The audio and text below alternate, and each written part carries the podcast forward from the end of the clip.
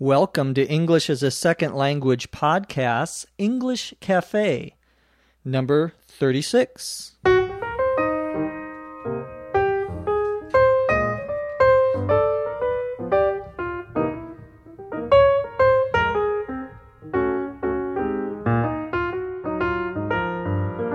This is the English Cafe, episode 36. I'm your host, Dr. Jeff McQuillan, coming to you from the Center for Educational Development in beautiful Los Angeles, California. On today's cafe, we're going to talk about some popular buzzwords in English. A buzzword is a popular word, a word that many people are using. We're also going to talk about People magazine, a famous magazine here in the United States, and a list of the most sexy man and woman alive. Sounds interesting. And as always, we'll answer a few questions. Let's get started.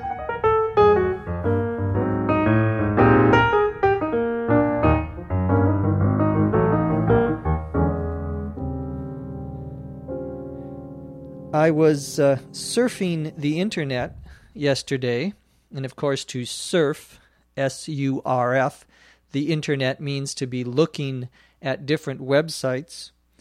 And I found a website that had popular words that are being used in the United States in 2005 and 2006. Words that are uh, used on the television or in movies uh, or in the newspaper. And it had a list of these different words, different kinds of words. I thought it would be fun to talk about some of these popular terms, popular expressions that are in the news and in uh, uh, on the television. They had a couple of different lists. One of them was for political words or political terms. And some of the words that they had, or the terms they had, were climate change. Climate, C L I M A T E, change. The climate, of course, is the weather. And there's been a lot of talk about something called global warming. Global, G L O B A L, comes from the word globe, G L O B E, which means the whole earth, the earth. And warming, of course, is when the temperature goes up. And there are many scientists who are worried that we have a problem with global warming, that the temperature in the earth is going up. So, climate change and global warming are two uh, words that you see a lot in the news here in the United States. Another one, of course, is avian flu or bird flu. Bird uh, and avian, A V I A N, are, are the same. Avian flu is, of course, the uh, disease that unfortunately has uh, killed some people in different countries. That is uh, comes from, we believe, it comes from uh, different types of birds, and uh, of course, that is a potential problem that people are worried about. Another word, political word, that you see a lot in the news is insurgency. Insurgency is I N S U R G E N C E. And this describes essentially uh, people in a country who are trying to overthrow or take over the government by violent uh, uh, means, by using violence. Uh, and of course, the situation in Iraq right now uh, has led to many different groups of insurgents. An insurgent would be the person, and insurgency is the movement or the the uh, the cause of these people who are uh, trying to uh, change the way the government is working or not working. So, those are some of the popular political words. They also had an interesting list on this website of uh, slang words that are being used by uh, high school students and college students. These are words, of course, that change every year, and they change sometimes very quickly. With the internet, of course, it's very easy for these words to to spread. And when we say to spread, S P R E A D, we mean to become popular in different places. Different people hear about them. Uh, and there are internet uh, websites that make these words uh, more known to other people or better known to other people. Some of the words they had on their list, uh, one of them is "ite," "ite," uh, which is short for all right. Someone says, ah, he was "ite," he was "ite," means he was all right, he was pretty good. Uh, it's uh, it's a, again a slang expression. Another slang word being used now, according to this website, is mad, M A D, to mean a lot. She has mad money, means she has a lot of money. Again, I would never say that, but that's something that some high school and college students are saying. Another one from England from the United Kingdom is Brill, B R I L L, Brill, which is short for brilliant. And in England, they they use the word brilliant to mean great or excellent. Uh, we don't use that uh, in that way here in the United States, but uh, it is very popular in Great Britain, and a short form of that would be Brill. Finally, the uh, they have one that is uh, also very popular here in the United States, and that is SUP. SUP. S apostrophe U P. Well, SUP is a short form of what's up, meaning what's going on, what's happening. Uh, but instead of saying what's up, uh, we just say, or younger speakers just say sup, sup, hey, Bob, sup means what's up, what's going on. Again, these are very uh, uh, popular among younger speakers, high school and college age speakers. Finally, they had a list of technology words that are popular now. Uh, one of those is VoIP, Voice over Internet Protocol. And that just means the ability to be able to talk on the internet, like talking on the phone to someone. Uh, most people I know pronounce this by saying VoIP. They don't normally say VoIP, even though you could pronounce it that way. It's mostly, I think, pronounced VoIP. Another popular technology word is emoticon. E M O T I C O N. This is an internet uh, term. And an emoticon is when you put a little, for example, smiley face in your email or on a website. Uh, or you can put a sad face or uh, all sorts of different little pictures on a website or even in your email. These are called emoticons. It comes from two words, emotion and icon. Emotion, of course, is whether you're happy or sad uh, and so forth. An icon, I C O N, is a little button that you see on a website that usually uh, represents or stands for something. Uh, usually, if you have an icon, it's it stands for a computer program, and if you if you click on it, if you hit it, that computer program will open up, will start running. So an emoticon are these little uh, smiley faces and so forth that you find on websites, especially blogs and uh, uh, email. So, those are some of the popular words that are being used in the United States. Our next topic has to do with one of the most popular magazines in the United States, popular magazines, is called People. And People has been around. They've they've been publishing for probably 25, 30 years. I was in high school, I think, uh, when they started publishing. So couldn't have been 25 years. Um, yeah, that's about right. Well, anyway, uh, People magazine is a gossip magazine, and a and gossip, G O S S I P, of course, means that people are telling stories about usually famous people. Uh, we would call that celebrity gossip. A celebrity is a famous person.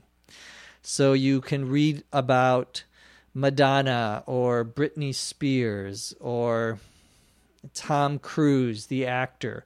So actors and singers and um, sometimes podcasters too. Uh, you'll see talked about in People. And this uh, uh, magazine every year has a list of the most beautiful people, the best looking, the most attractive, uh, and they call this list the for for men the sexiest man alive. And sexiest S E X I E S T means the most sexy, the most attractive, physically attractive. Uh, actually, I, I, I'm reading here, I think people started in 1974, so that's more than 30 years ago. Well, they have this list, and I thought it would be fun to look at some of the people who uh, are on this list. Uh, the first person they named back in 1985 is Mel Gibson. And you may know Mel Gibson is famous for a couple of different movies. He won an Oscar, he won a prize for Braveheart, uh, which was a very good movie back in, I think, 1990, 91. And he had a very famous movie uh, two years ago called The Passion of the Christ uh, about uh, uh Jesus Christ, the founder of the Christian religion. Well, he uh, was considered in 1985 to be the sexiest man alive, the first person to be given that title. Some of the other people who have won uh, include uh, Sean Connery. Sean Connery is uh, the actor who used to play James Bond in the movies, uh, the what we would call the 007 movies. These are, these were spy movies about a British spy. Uh, let's see who else do we have here. Brad Pitt won in 1995. And Brad Pitt, of course, is now, well, used to be with Jennifer Aniston, the actress from Friends, and now he is with Angelina Jolie. So, in case you haven't been reading the news, uh, Denzel Washington won in 1996, and Denzel Washington is a famous actor uh, he is the only African American actor, uh, a person ever to be put on this list. Uh, and so there are, of course, other uh, winners. Uh, let's see. ben Affleck won in 2002, an actor. Johnny Depp, also an actor, won in 2003. Usually it's an actor. Uh, and of course, they also have most beautiful women uh, and lots of different names on that list as well. Uh, Jennifer Aniston, we mentioned before. Uh, the 2006 winner of the Sexiest Man Alive, I think, uh, well, I don't want to um, give away any secrets here from Hollywood, but uh, I heard a rumor that it might be Jeff McQuillan from ESL Podcast. Thank you. Thank you very much. Uh, no, no, no chance of that happening at all. So uh, anyway, uh, people uh, know about this list. It's a very famous list. As I say, they also have women uh, uh, list who they call the most beautiful people list, and uh, there are lots of famous actresses on that list as well. So that's uh, a little bit of American culture. People talk about the sexiest man alive list. They mean the list from this magazine called People. Now let's answer a few questions.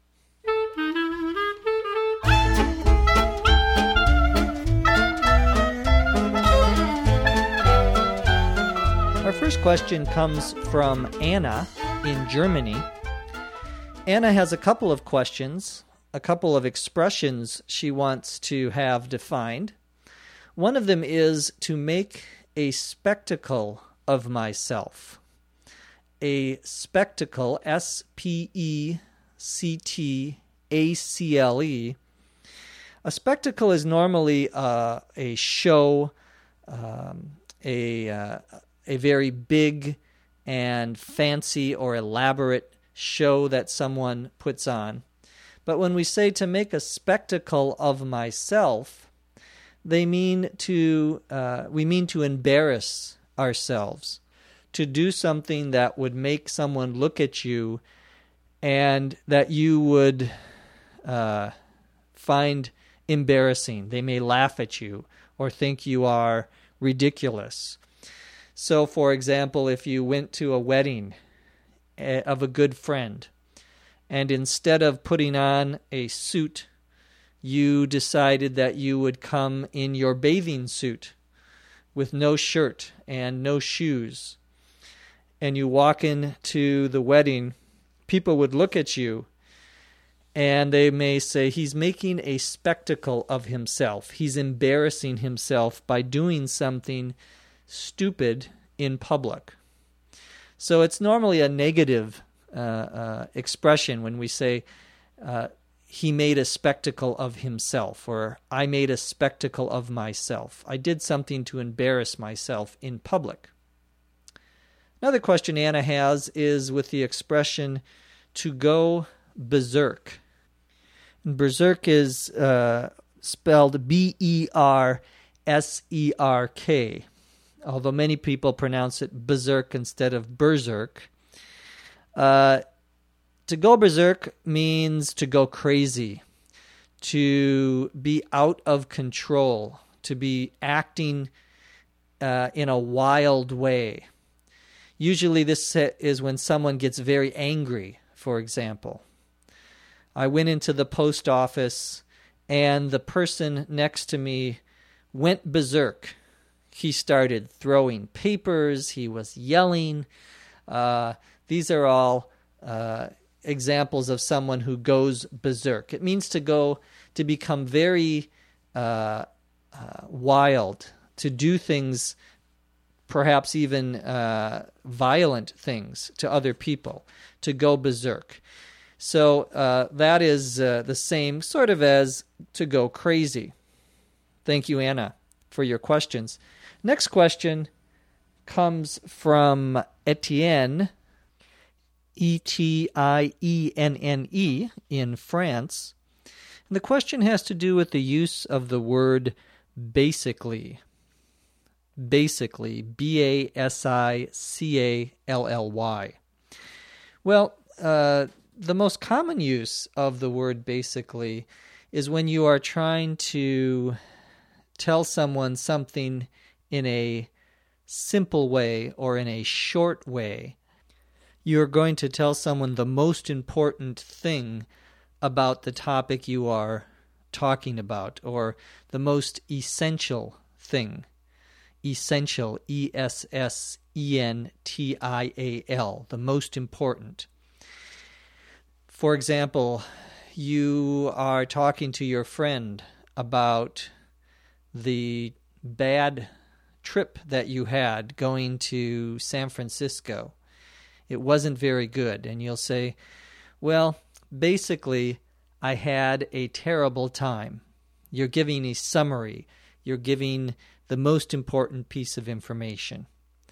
And I use that expression, I'm sure, a lot in the podcast when I'm trying to summarize, give the most important piece of information. So basically, basically means to give the most important meaning or most important information about a topic.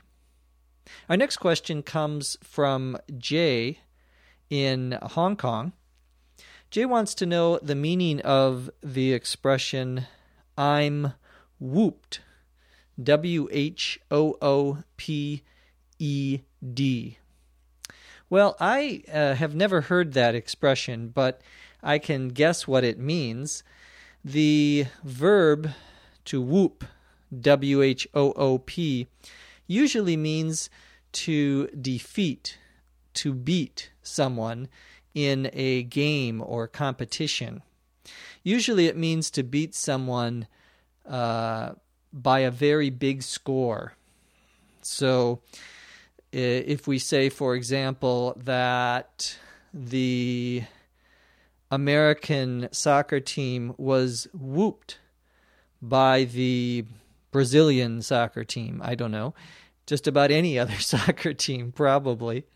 Uh, when we say that they are whooped, we mean that, uh, or they were whooped by them, they were beaten by them, they were defeated by them by a very large score. I should say that this is a informal use of the word. Uh, it is sort of a slang use of the word.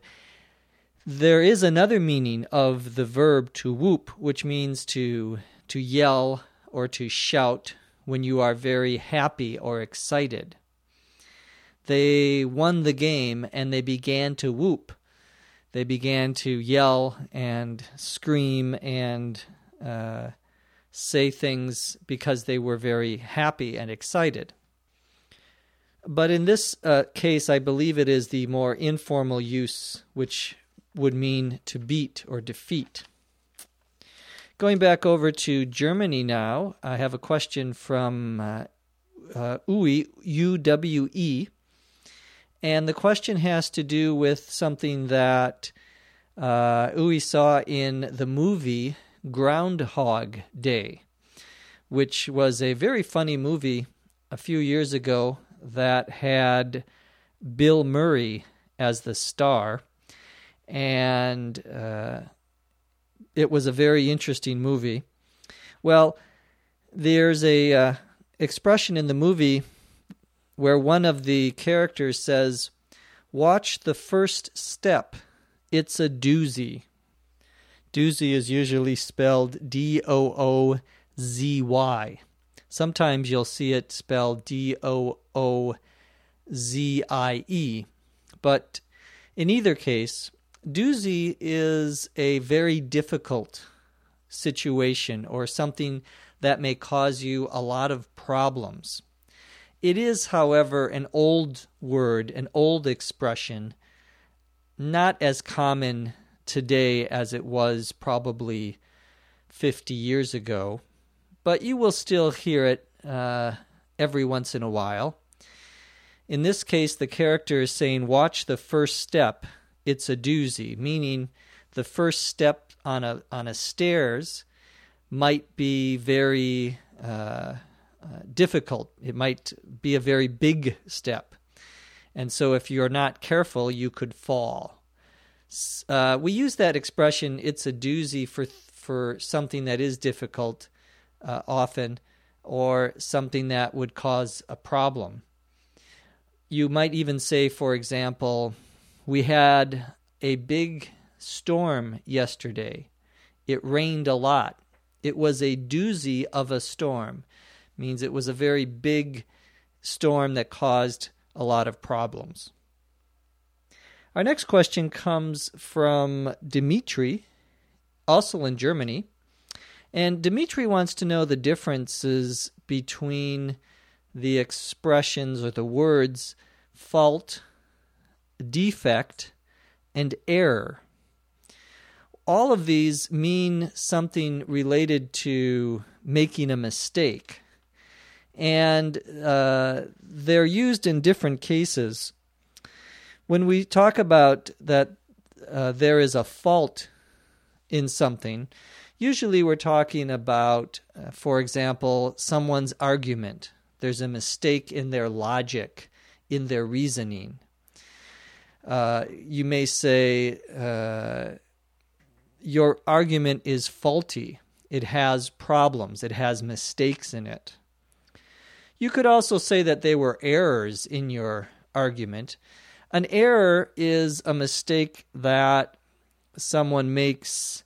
Usually, it's a smaller uh, thing. It's something that, for example, you make a spelling error, or you forget to uh, pay your electricity bill. Uh, you made an error. It's not a big problem usually. It it it could be, but when I use it, when I think about it, I think of it as a smaller issue. A defect is usually something that is wrong with the way something is made, a physical defect. Uh, and again, that's a mistake. The company who made, uh, which made my computer, uh, forgot to put the keyboard on it. that would be a defect. Uh, and that is, again, a mistake, but it's usually a mistake with something physical.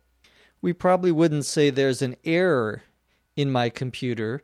We wouldn't say there's a fault in my computer. We'd say there's a defect because, again, it's the way something is made. Probably would not say defect for an argument, however we'd say there's a fault in the argument or there's an error in the argument. For things that are smaller, like spelling or grammar, we would call those errors, not faults or defects. So it depends on the, the context, what you are talking about, which of these words you would use. Our final question comes from Cliff uh, in Shanghai, China. Cliff wants to know what the expression David versus Goliath means. David, like the name David, versus Goliath, G O L I A T H. Well, this is actually a story from the uh, the Bible, the book of uh, Christians. It's actually from the Old Testament, so it's from the, the Jewish scriptures as well. The story is that uh, when Saul was king of the Israelites, king of Israel, this is, of course, uh, many thousands of years ago, that they were fighting another group. And the biggest uh, warrior, the biggest uh, soldier of this other group. His name was Goliath, and he was huge. He was supposed to be very tall and very strong. And the Israelites uh, had a soldier who was called D- uh, David, and King Saul sent David to fight this big uh, uh, this big soldier named Goliath. And of course, everyone thought that David, who was much smaller, was going to get whooped, was going to get defeated. However, David took a slingshot, and a slingshot, S L I N G S H O T, is when you take like a uh, a uh, rubber band, a uh, elastic band, and you put a rock and you pull it back, and it it it uh, projects forward. So it's a type of weapon to throw a rock at someone else. Well, he used this slingshot to kill Goliath. And everyone, of course, then thought that David was a hero, and eventually he became the king of Israel. Well, the expression David and Goliath, or David versus Goliath, is used now to mean when you have a small or weak person fighting a very large or big person. It could be a small company uh, trying to sell more than a big company. Uh, and the idea is that they they win, even though they are smaller or weaker. They defeat the larger uh, person or the larger company, whatever uh, it happens to be the situation. So, thank you, Cliff, for that question. Remember to visit our website at eslpod.com for the complete script of this English Cafe, as well as additional information. From Los Angeles, California, I'm Jeff McQuillan.